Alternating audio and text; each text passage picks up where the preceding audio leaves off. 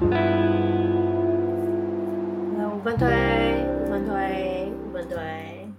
五分推单元。那我这次我要来推荐一个比较不一样的，比较不是我们九种艺术里面的一个东西。然后这个东西就是第二十六届金曲奖的视觉设计。第二十六届金曲奖的视觉设计，没错，这是我常常有时候在苦恼灵感的时候再去重看，然后翻来的东西。它在 Vimeo 上有。我喜欢它的原因是，它用了很简单的实拍以及一点点的特效，再加上很强烈的视觉风格，去把整个他想要表达的意象给表达出来。那它的实拍呢？它是拍台湾的街景，就是它是用很多很多的台湾我们日常可见的风景来去组合，然后去表达出每一个入围奖项它的一些呼应的意象。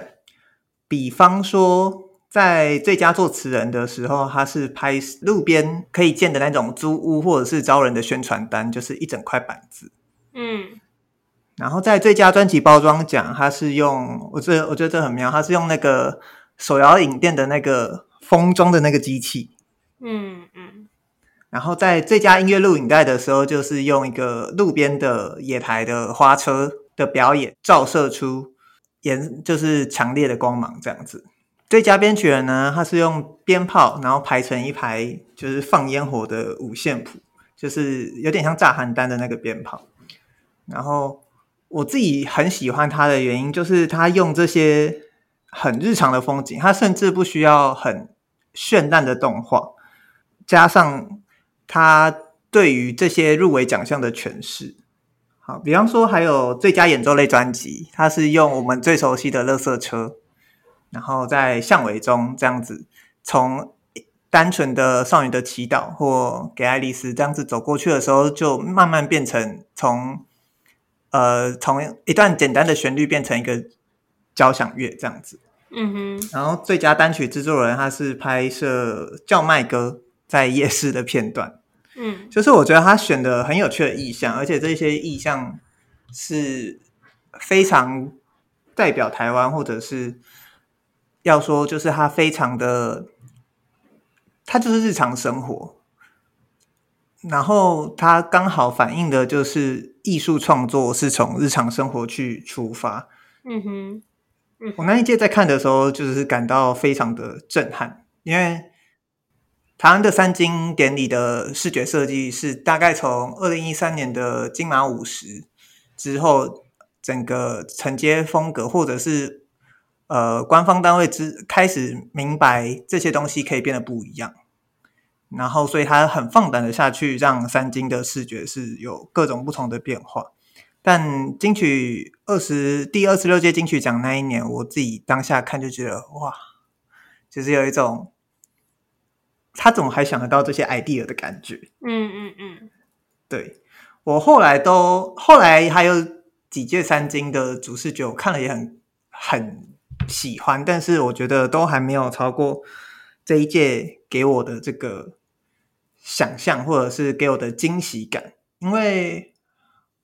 后面的可能是从一些比较抽象或者是比较一些元素动态的符号，我觉得那个金曲第二十六届金曲奖